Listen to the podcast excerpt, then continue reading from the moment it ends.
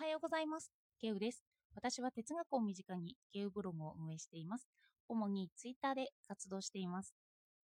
昨日扱った一文について疑問が湧いたので、またそれについて話します。ショッペンハワーの盲目的な意志の世界の真理の捉え方です。また今日も真理の捉え方について話そうと思います。どうかお付き合いください。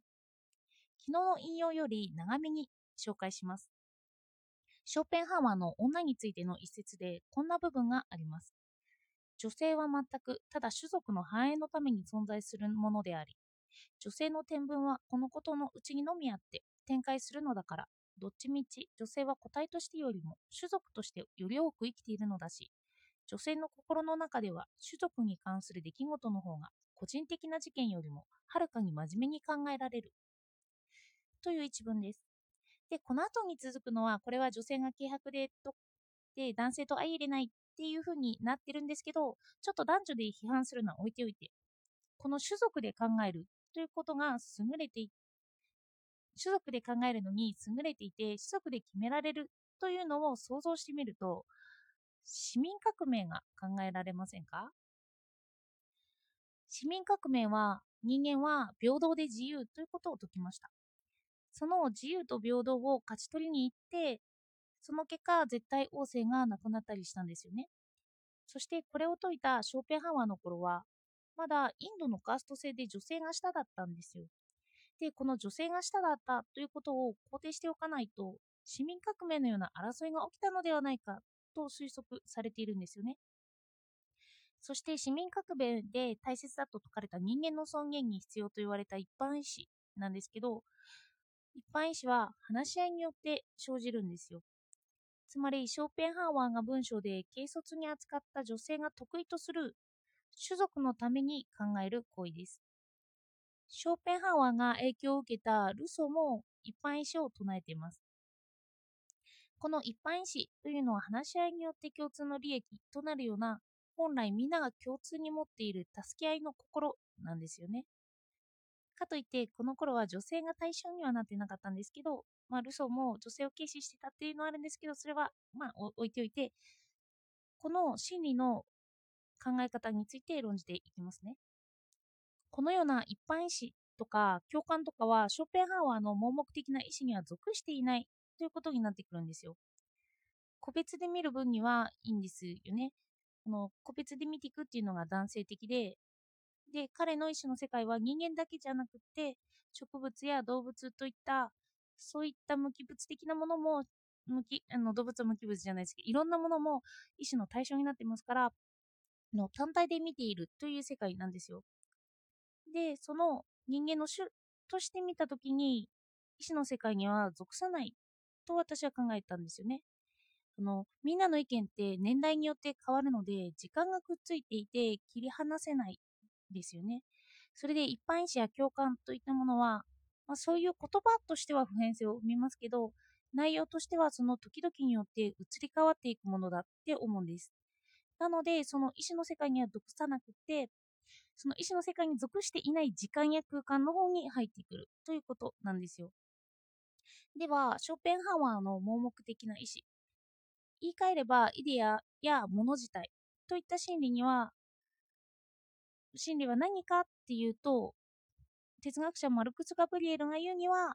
自然主義なんですよね。自然主義を簡単に説明していきます。簡単かどうかわからないですけど、ちょっと聞き流しながら聞いてください。ショーペンハワーの死後、20世紀初頭には、量子力学や相対性理論の目的導入で自然科学は著しく発展していきます。その中で根拠が不確かなものを科学だとしても語られてきたんですよね。あの、ちょっとお化けとかそういうようなことも、これは科学なの？科学じゃないの？って言ってわかんないということです。その状況を受けたウィーン楽団は、検証できる理論を科学的、できない理論を非科学的とする統一規制を作ろうとしたんです。何が科学で真にできるのかということです。けれども、その実証ができないということが分かってきたんですよ。例えば、白鳥は白いと考えられていても、数世紀先に1匹の黒い白鳥が出てくるかもしれないという可能性ですよね。これによって科学は今のところ反証されていない理論となりました。反証ができない理論というのは非科学的なんですよね。反証がされていない理論で、しかも反証はできる可能性があるよというのが科学的です。ショーペンハンは医師の世界では論理学だって言うんです。の論破されれば間違っているんですよね。イデア同士で競い合い、または因果関係をそれによって結んでるんですけど、そういうものの間違いを指摘されたら、それは間違いなんですよ。ショペハンワは、低いイデアは把握しやすいもの、高いイデアは認識しにくいものとして捉えてるんですよね。認識の違いで工程をつけているんですよ。でも、この工程が実は低くってすぐにあの分かるというような現象も高いイデアに属していて、実は認識しにくかった、間違っていたという可能性がたくさんあるということです。真実は深かったということですよね。見た目が簡単でも実は高かったというような。そして反証可能性を考えると、実にこののチョペハマーの意思っていうのは科学的なんですよ。そして論理実証主義者は、真理には2種類あるって言っていたんですよね。一つは言葉の意味や概念だけで真と判断できる分析的真理。もう一つは実際に確かめられないと真だと判断できない総合的真理。この2つがあると言っていたんですよ。でも、ただ科学の発達で分析的命題が変更されるということが起こったんですよね。それで変更されうるから全ては総合的真理だってなったんです。のその背景には量子力学は変な動きをするんですけど哲学は主に分析的真理とされてたのが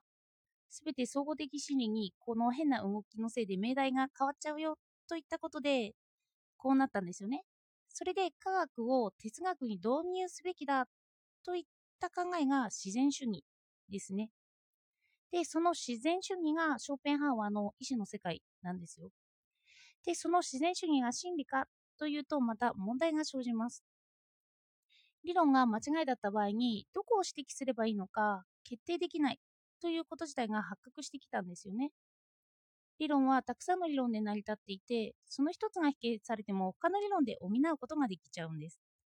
例えば、今ネット検索すると自分の理論が間違っていようと、それを擁護する意見ってすぐに検索できるようになってますよね。では、どうすれば正しいのかという根拠を持たなければいけないんですよ。それでまた理論を採用するかどうかは、有用かどうかで決めるというネオプログマティズムという立ち位置が21世紀にまた出てきてますね。で、この視点はどこに入ってくるのかというと、知識を基礎づける究極の真理なんてないという21世紀の反基礎づき主義という考え方に基づいてますよね。これは私たちが物語を作っていて、みんなで作り上げていく共通の知識が真理だ